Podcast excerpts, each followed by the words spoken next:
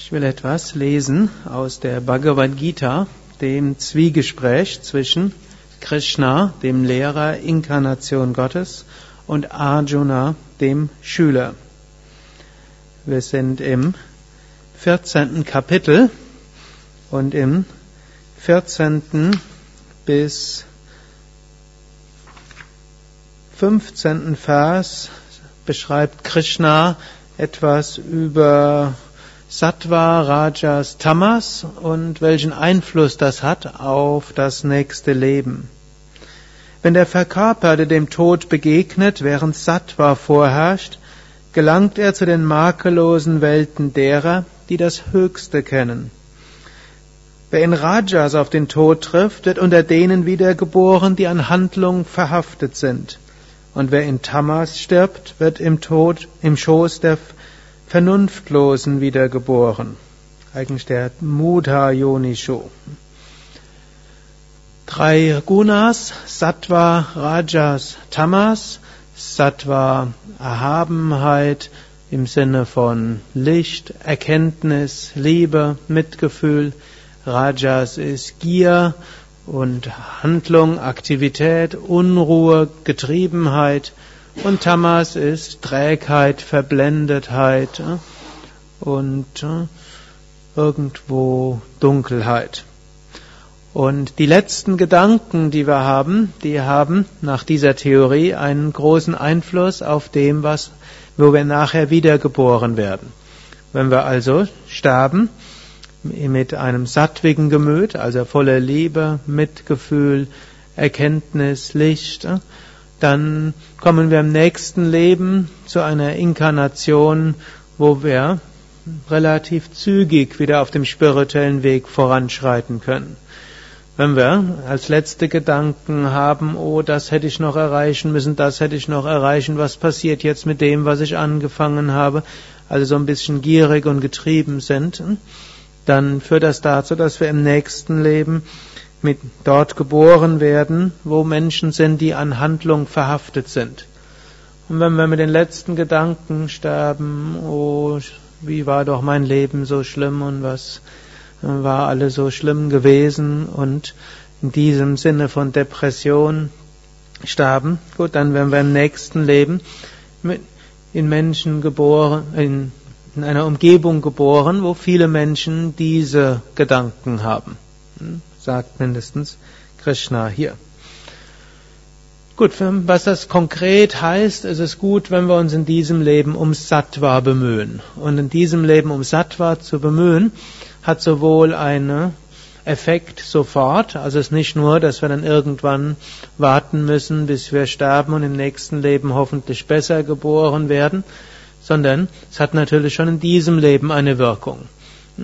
Wenn wir in diesem Leben sattwig uns ernähren, also hm, vegetarische Vollwertkost, Dinge, die uns erheben die, und nicht Dinge, die uns unruhig machen oder träge machen, hm, dann hat das natürlich schon in diesem Leben sofort eine schöne Wirkung.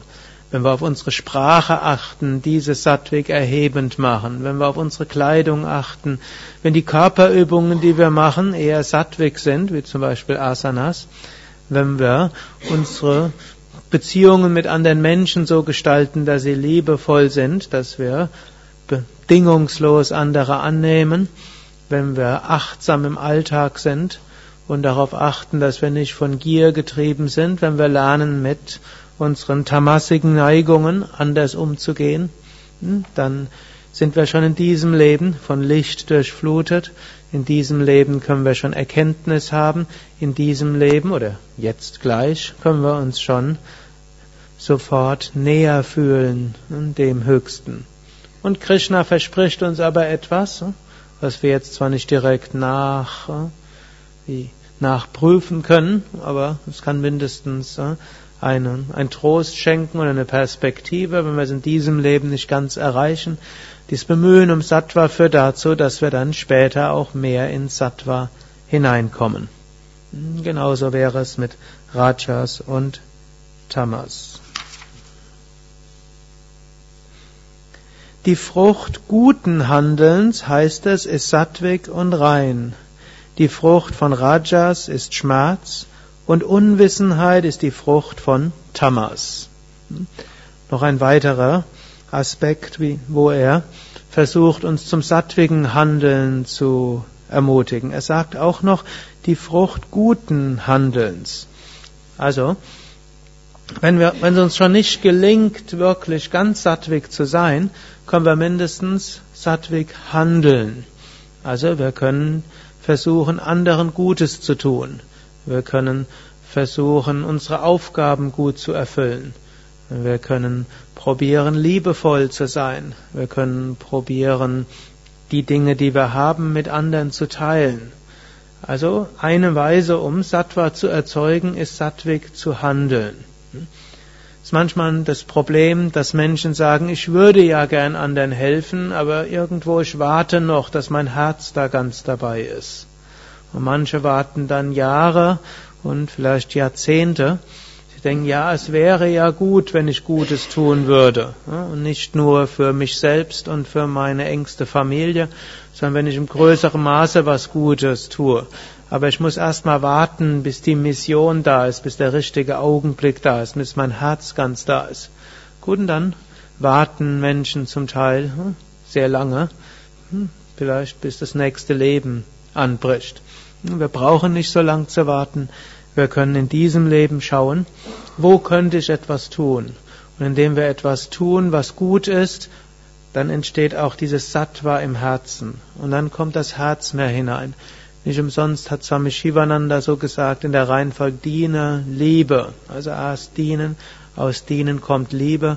Die Liebe bringen wir in die Handlung hinein und dann wird das, was wir tun, tatsächlich sattwig. Noch der letzte Vers. Aus Sattva entsteht Erkenntnis, aus Gier. Und Gier entsteht aus Rajas. Aus Tamas entstehen Unachtsamkeit, Täuschung und Unwissenheit. Ariam Tatsat.